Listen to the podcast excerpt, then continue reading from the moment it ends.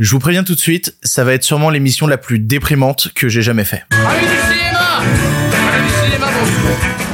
À tous et toutes et surtout à ceux et celles qui ne sont pas d'accord aujourd'hui dans le pire podcast cinéma. L'histoire d'un bonhomme qui aimait le cinéma et est devenu avec le temps, l'âge et l'existence un millionnaire exécrable. Oui, aujourd'hui, je suis Père Castor et je vous raconte une histoire et même des histoires parce que mon deuxième sujet en est une aussi, mais probablement un peu moins marrante. Dans la partie podcast, on parlera de la déclaration récente d'Harmony Corinne qui descend Steven Spielberg pour parler cinéma et jeux vidéo. Et dans la partie YouTube, on abordera tous les films fraîchement repoussés par une grève qui n'en finit plus de rebondissements. Il y aura aussi la question du public et un film Disney Plus avec Alban Lenoir. Et voilà, c'est le pire podcast cinéma avec vous. Eh bien, ça ne va pas être dans la poche. Avant de commencer, merci beaucoup à ceux qui écoutent l'émission en podcast ou qui la regardent sur YouTube. Merci de continuer à faire exister cette émission parce que oui, elle n'existe pas sans votre soutien. Donc n'hésitez pas à vous abonner à la chaîne YouTube ou à vous abonner même au podcast. Cliquez sur l'abonnement pour le recevoir directement sur votre téléphone quand il sort. Le pire podcast cinéma, c'est tous les lundis, mercredis et vendredis à 7h du matin et on commence tout de suite avec les sujets du jour. Respect et robustesse, Caius C+. Alors, les nouvelles sont bonnes? Ah, ils sont pas de la dernière marée, les nouvelles Moi, je veux du féroce actualité.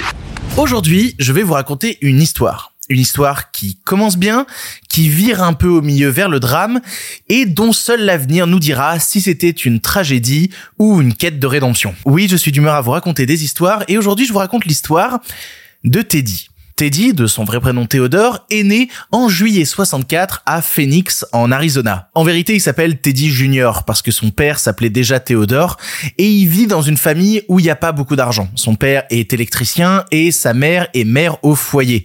Et il y a quand même pas mal de bouches à nourrir parce qu'ils ont quatre enfants, à savoir donc les trois grandes sœurs de Théodore et un autre petit frère qui arrivera par la suite. De cette situation où seul son père travaille, Teddy va apprendre la vie à la dure, la valeur de l'argent, la valeur de chaque dollar rapporté par son père à la sueur de son front. Teddy comprend assez jeune en fait qu'il faut avoir du respect pour ses petites mains qui sont en bas de la chaîne alimentaire du capitalisme parce qu'il voit son père se saigner pour réussir à nourrir toute sa famille et ça mérite un respect immense. Alors dans cette situation, ils ont pas beaucoup d'argent pour faire des activités, ils ont pas beaucoup d'argent pour partir en vacances. Alors Teddy qui est un gamin des années 70, qu'est-ce qu'il fait pour réussir à s'évader, pour essayer d'oublier un quotidien qui est pas toujours facile?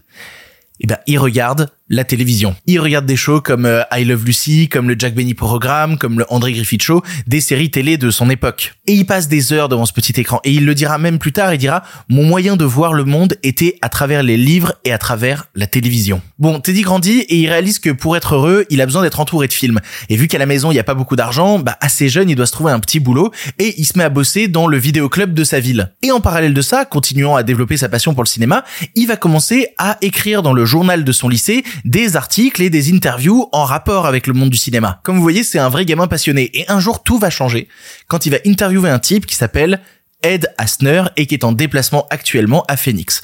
Qui c'est Ed Asner? Ed Asner, à l'époque déjà, c'est un acteur connu qui joue dans une série qui marche plutôt bien, qui s'appelle Lou Grant, qui est une série sur euh, un journal. Mais si Teddy le respecte aussi et veut l'interviewer, c'est parce que Ed Asner, c'est aussi le patron de la SAG, la Screen Actors Guild, le syndicat qui protège les acteurs et qui est actuellement en grève à Hollywood. Et il y a un truc qui se passe, une alchimie, je saurais pas comment l'expliquer, mais ça fonctionne entre Teddy et Ed Asner, le comédien syndicaliste. Ça match. Si bien que Ed Asner, sentant du potentiel en Teddy, va commencer à l'introduire auprès d'autres personnes du monde du divertissement, du cinéma, de la politique. Grâce au patron de la Screen Actors Guild, Teddy va pouvoir développer son carnet d'adresses, développer ses connaissances sur le monde du cinéma en allant interviewer d'autres personnes. Et c'est beau parce que Teddy à ce moment-là, il comprend que la fiction, les séries, le cinéma, bah c'est ça son truc. Il veut faire ça de sa vie, il veut en parler, il veut enrichir ce truc-là, partager sa passion. Du coup, ce que va faire Teddy, c'est qu'il va continuer à bosser dans son vidéo club et il va assez rapidement grimper les échelons. En 88, Teddy a 24 ans et il est nommé directeur des ventes et des opérations pour le plus grand distributeur de vidéos de toute la côte ouest des États-Unis. Ça marche pour lui, il est bon là-dedans et il va continuer, il va jamais lâcher parce qu'à l'orée des années 2000,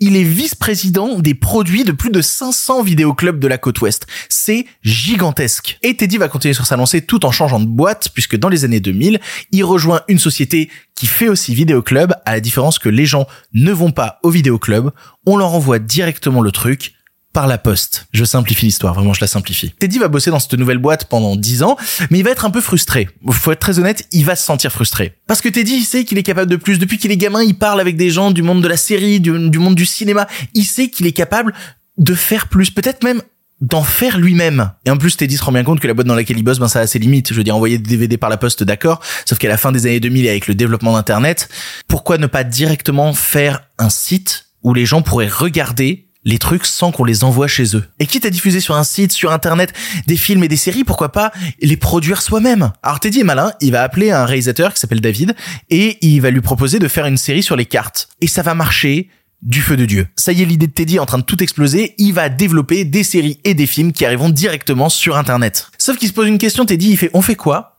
quand la série est terminée? Qu'est-ce qu'on fait à ce moment-là? Faudrait que les gens restent sur notre site, mais comment on les fait rester? On va quand même pas rentrer dans leur tête pour essayer de comprendre comment ils pensent et ce qu'ils vont aimer à l'avance, parce que ce serait quand même un plan un peu diabolique.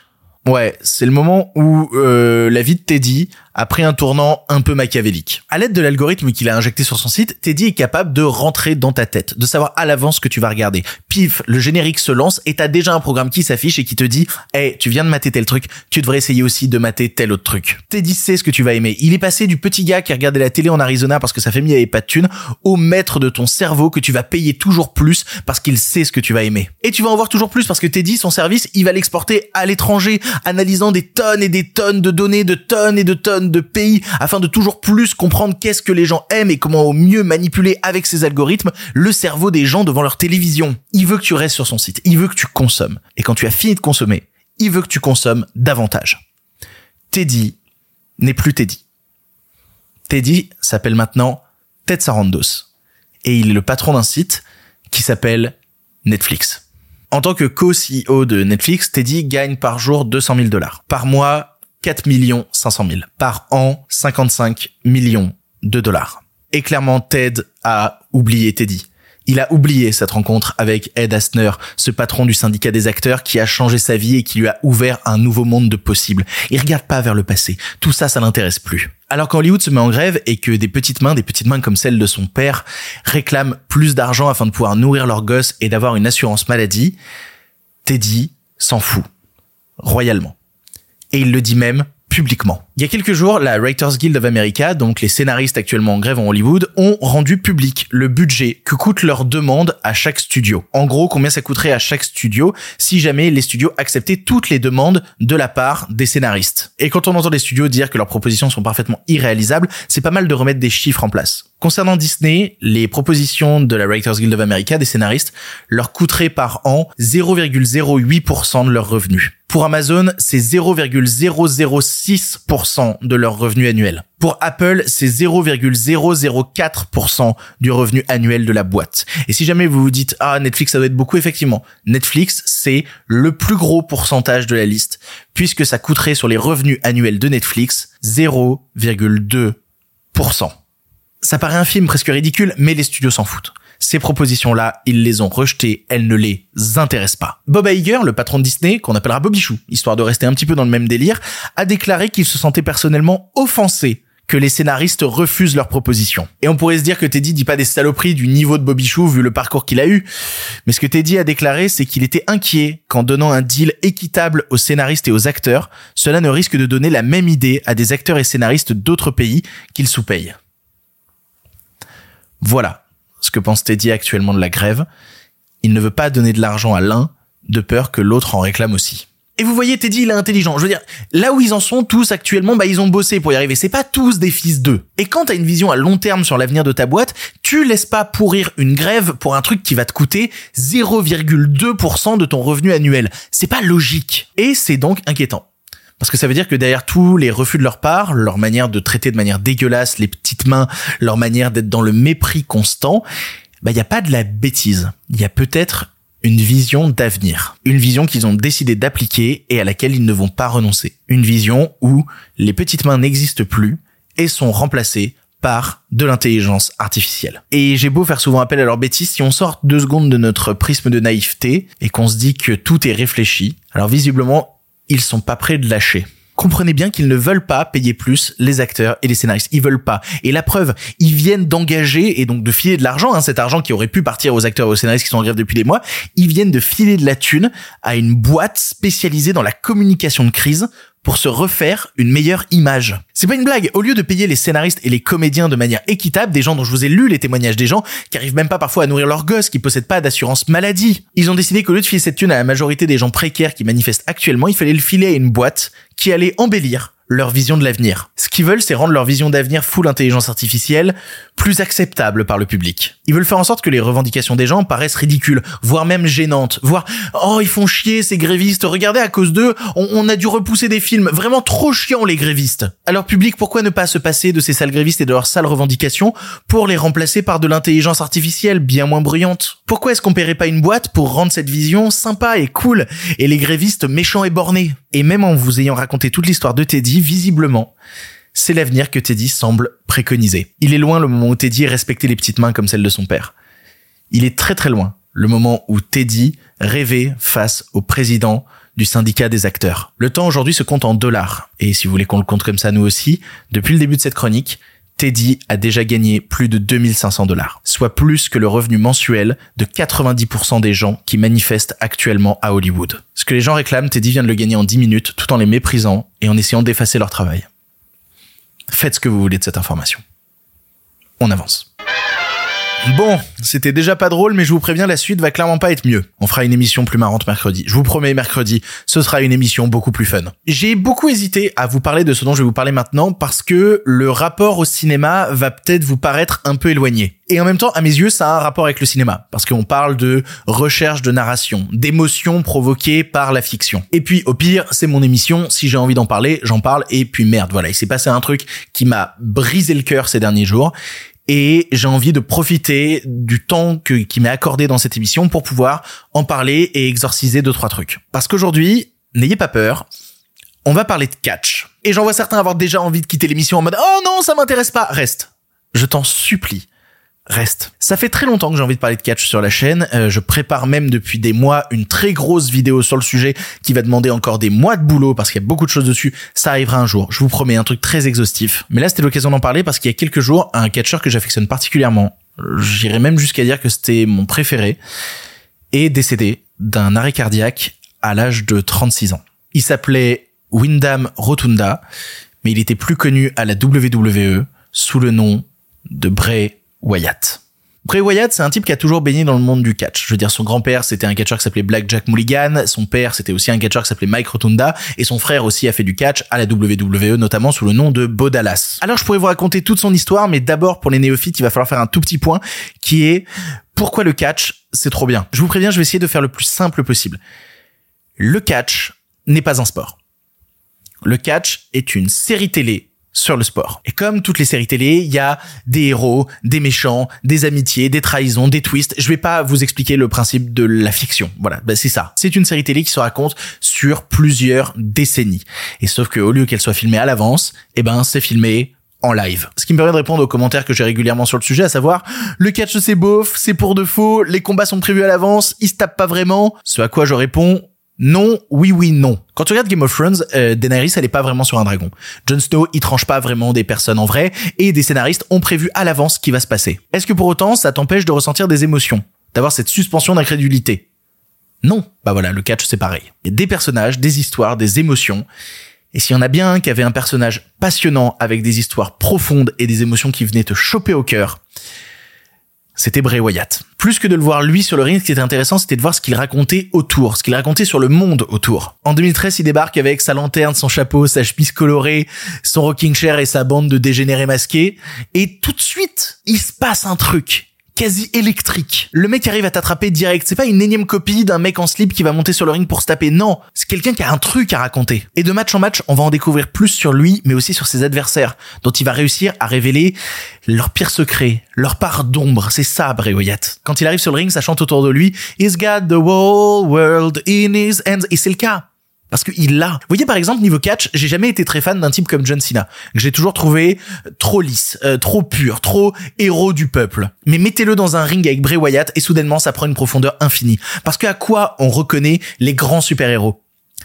À la grandeur des méchants qu'ils affrontent. Et l'histoire avec John Cena, elle va durer des années. Elle va durer de 2014 à 2020. Et ça va être ponctué d'images cauchemardesques, d'enfants possédés. Comme ça, ça peut paraître ridicule, mais dans le cadre des matchs et du catch, ça fonctionnait de dingue. Ça regorgeait de générosité. Et surtout, ça a essayé toujours de s'éloigner du format des combats classiques. Et ça a culminé pour moi dans un segment filmé de plus d'une demi-heure qui a été diffusé pendant le Covid avec Bray Wyatt et John Cena et où tu sens que le mec y a injecté toutes ses passions cinématographiques. Il y met du David Lynch, du cinéma d'exploitation, du David Cronenberg. Il fait son propre cinéma et c'est un des trucs les plus fous que j'ai pu voir de ma vie niveau catch. Mais une part d'ombre pareille, bah ça finit par vous bouffer, ce qui va lui permettre de créer un autre personnage qui s'appelle le Find, une créature masquée, sorte d'alter ego des pensées les plus sombres de Bray Wyatt, qui lui vit dans une maisonnette colorée et joyeuse où il essaye d'aller mieux, tandis que de son côté, son alter ego masqué est là pour tout détruire. Littéralement, ce qu'il a mis sur un ring, c'est la personnification de ses cauchemars.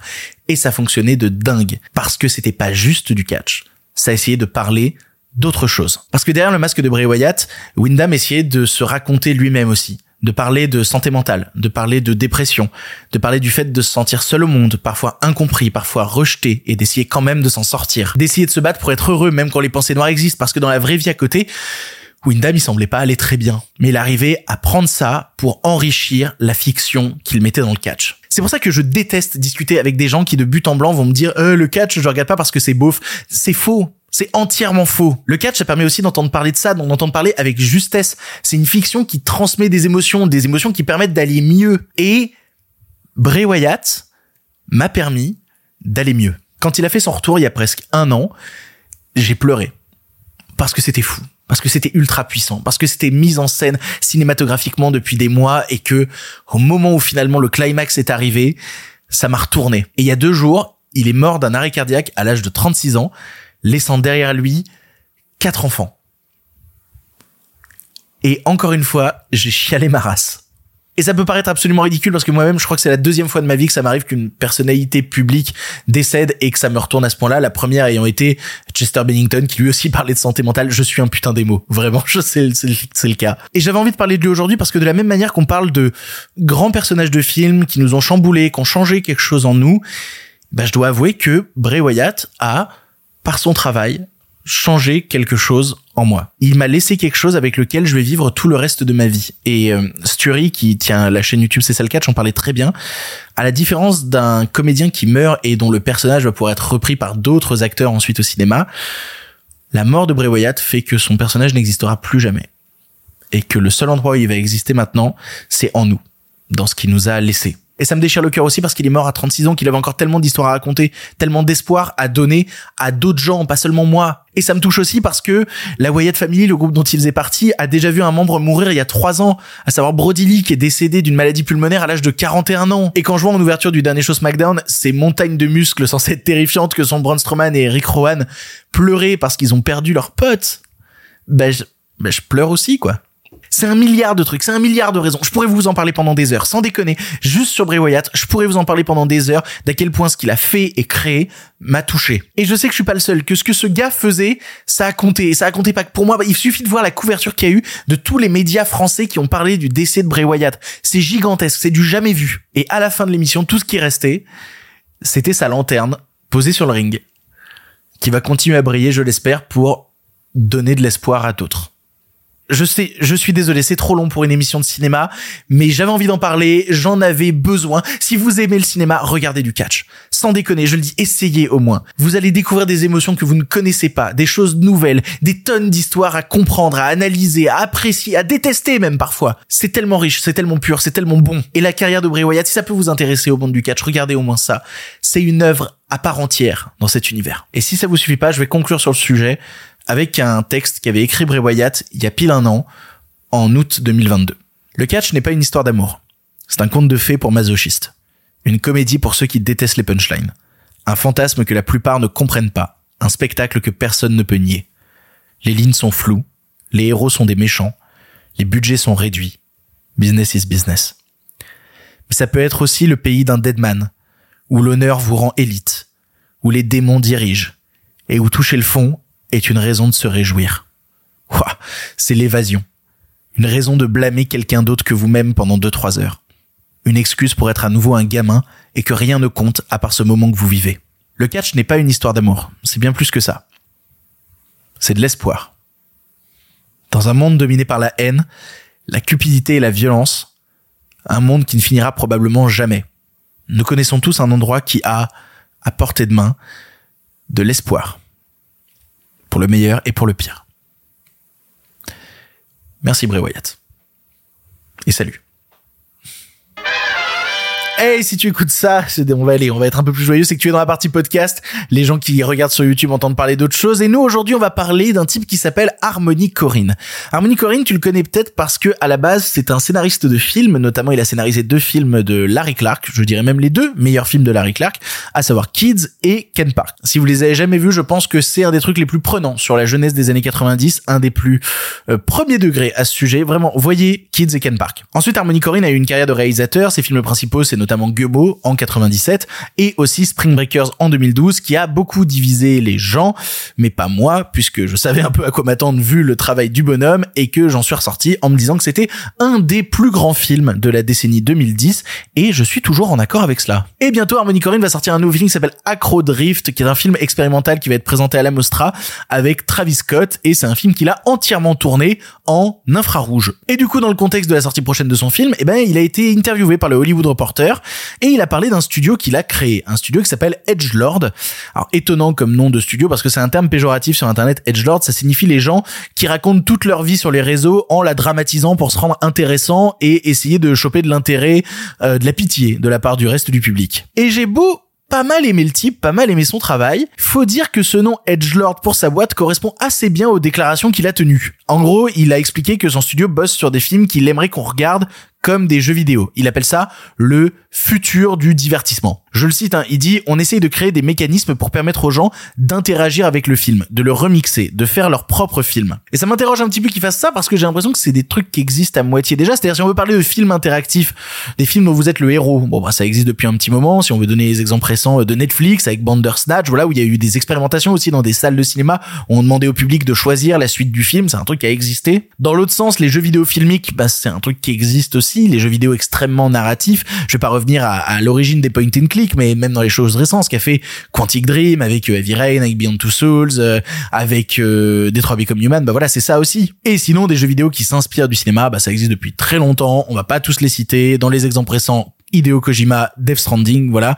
Death Stranding emprunte énormément au cinéma et c'est pour ça que c'est un jeu extraordinaire. Mais alors qu'est-ce qu'il essaie de faire de différent? Eh ben visiblement, il aimerait que le film devienne un jeu vidéo en soi.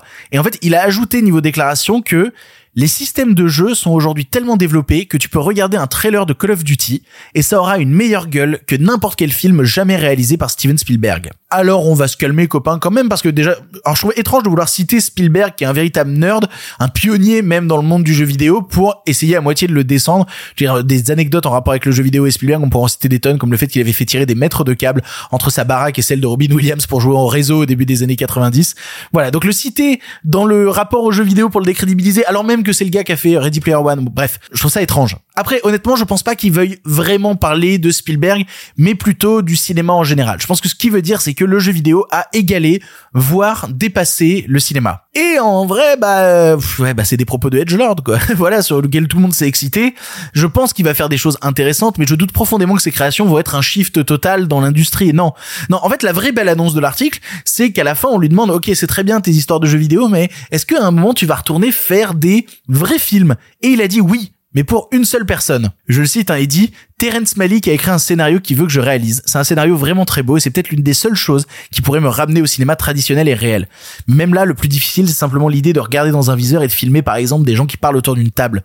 Tous ces dialogues qui font toujours obstacle, toutes ces choses dont vous vous souciez pas vraiment. Je sais pas, je l'ai toujours aimé et ces films étaient vraiment très importants pour moi quand j'étais jeune et ils le sont encore aujourd'hui. Donc au-delà de tous ces délires expérimentaux, il semblerait qu'Harmony Corinne va un jour refaire un vrai film. C'est peut-être la meilleure annonce, peut-être la seule annonce à retenir de cet article. Bref, on avance. Les nouvelles n'étaient pas très fraîches, en effet. C'est l'heure de la question du public. Vous le savez, à chaque émission, je fais une story où je dis aux gens, hey, posez-moi vos questions. Donc, suivez-moi sur Instagram si jamais vous voulez poser une question et passer dans l'émission. Et aujourd'hui, c'est pas vraiment une question d'actualité, mais un petit peu concernant l'actualité de l'émission, puisque la question vient de Jovan RHN qui dit, je me demande combien de temps vas-tu tenir ce rythme génial mais éprouvant? As-tu prévu des pauses? Et je me dois de répondre à cette question parce que oui. Il va y avoir une pause. Alors on n'est pas du tout dans un truc de oh ça y est, il tient plus le rythme, il arrête l'émission. Pas du tout. C'est pas le genre de la maison les copains. C'est juste que je vais être une semaine en France. Oui, comme vous le savez, j'habite à Montréal et du coup, bah, je vais partir une semaine en France. Donc je vais avoir du mal à tourner des émissions de manière aussi régulière. Normalement, va y avoir une émission ce mercredi. C'est prévu qu'elle sorte, mais il n'y en aura pas vendredi ni lundi. Voilà, les deux émissions qui vont sauter, c'est vendredi et lundi, et j'espère pouvoir faire l'émission de mercredi et de vendredi de la semaine prochaine de la meilleure des manières. Et là, vous vous dites, oh, c'est un peu long, il y a quand même deux émissions qui sortent, blablabla. Ne croyez pas que je vous ai oublié, parce que va sortir une très grosse vidéo vendredi, samedi ou dimanche. J'ai pas encore décidé. Je lis même aux gens qui écoutent la version podcast, mais en gros, pour ceux qui sont sur YouTube, va y avoir une vidéo top 100, une grosse vidéo mashup montage comme celle que j'avais fait il y a trois ans, mais c'est une nouvelle version avec de nouveaux films, aucun en rapport avec l'ancien top 100. Vous verrez ça quand ça sortira, mais voilà. Je vous avais dit qu'en créant cette émission, je voulais me dégager plus de temps pour faire des choses à côté. Et ben, en même temps que je faisais ces trois émissions par semaine, j'ai eu le temps de faire cette grosse vidéo là, qui m'a pris un petit mois quand même, et j'en suis trop fier trop hâte qu'elle sorte et pour compenser mon absence, voilà, je ne vous laisse pas seul, je vous laisse quand même avec cette grosse vidéo. Oui, vous avez le droit de me remercier, de me jeter des fleurs, je sais, je ne fais que travailler et en plus cette vidéo va être démonétisée parce qu'il y a que des musiques dont j'ai pas les droits à l'intérieur et des images de films dont j'ai pas les droits. Du coup, n'hésitez pas à soutenir la chaîne sur Patreon. voilà si jamais vous avez envie de soutenir un petit peu, eh ben 3 euros sur Patreon, c'est toujours sympathique. Bref, je récapitule, pas d'émission vendredi ou lundi, mais une grosse vidéo qui sortira ce week-end sur la chaîne YouTube. C'est déjà ça de prix et on peut maintenant avancer. Pour le cinéma, Monsieur Leblanc, pour le grand écran, pas pour la petite lucarne. C'est l'heure d'un film pour finir. Vous le savez, à chaque émission, je termine en vous parlant d'un film et vous pouvez venir dans l'émission vous aussi parler d'un film. Il vous suffit d'envoyer un audio d'environ 3 minutes à l'adresse mail lepierrepodcastiné.gmail.com et vous pourrez peut-être passer dans l'émission pour parler vous aussi d'un film, dire ce que vous avez pensé d'un film que j'ai cité ou quoi. J'ai vu notamment des gens commencer à m'envoyer des audios sur le film Mission dont je parlais euh, sur le top de Télérama en disant mais quoi, Télérama a défoncé le film, il faut que je le défende en audio. Bref, voilà, vous pouvez aussi venir réagir à l'émission et réagir au film dont on a parlé dans l'émission. Et moi, de mon côté, je vais vous parler aujourd'hui d'Antigang, la relève. Je doute que tu été un beau dans une vie antérieure. Je me demande si t'es vraiment mon géniteur. Genre, toi, tu t'y connais en baston.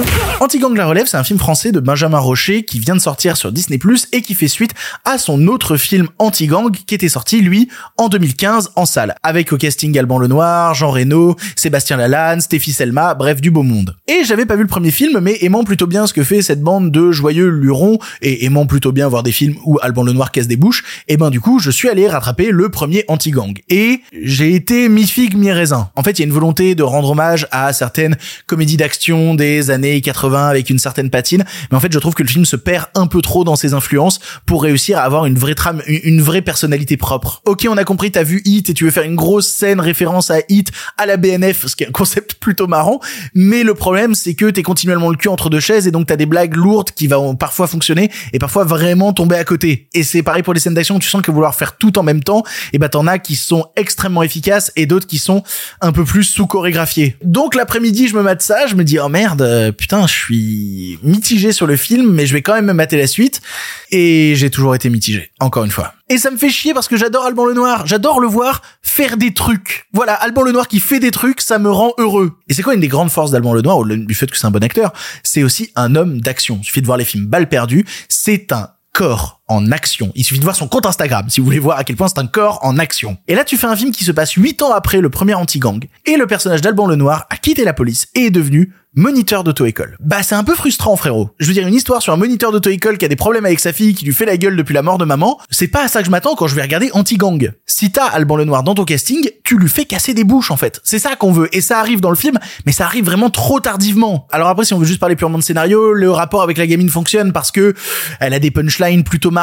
Le seul problème c'est que elle devient très vite un personnage fonction quand le scénario l'utilise assez régulièrement comme un Deus ex machina. Dès qu'un truc marche plus dans le film et que le personnage d'Alban est perdu, eh ben elle sort miraculeusement de son chapeau une solution et ça y est, le film peut enfin de nouveau avancer. Le problème c'est que ça rend le tout un peu artificiel et ce qui me rend triste aussi, c'est que tout le collectif du premier passe vraiment au second plan. Quand ils arrivent à être finalement tous ensemble, on est à 15 minutes de la fin du film et c'est un peu triste parce que ça en fait voilà, ça en fait un film frustrant. Jean Reno est quasiment relayé à une place de figurant dans le film et ça me fait chier du coup parce que tous les trucs que j'aimais bien dans le premier bah, sont un peu remis au placard pour donner un truc où les personnages qui existent encore en arrière-plan auront jamais vraiment le temps de se développer. Et je comprends la volonté de pas vouloir refaire faire la même chose que le premier.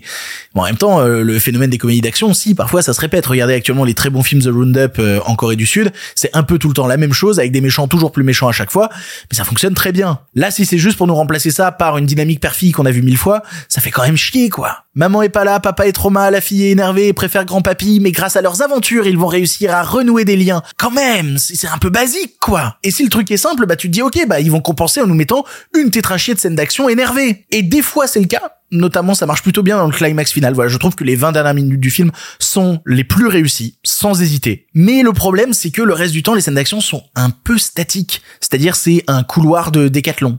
C'est une ruelle où des véhicules sont bloqués et donc où il y aura pas de mouvement. Et c'est le problème parce que le principe du cinéma c'est le mouvement et quand dans l'action il y a pas de mouvement, bah ça manque quand même sacrément d'ampleur. Donc du coup ça m'énerve parce que Anti-Gang comme sa suite c'est des films que j'adorerais aimer. Je suis sûr qu'ils sont faits par des personnes super cool avec qui tu peux grave boire des bières et être trop bien. C'est que des gens que j'aime à l'intérieur de ces films là, c'est fou. Mais en l'état c'est soit trop peu, soit trop à côté. Et ça m'énerve parce que j'adore les gens dedans. Voilà.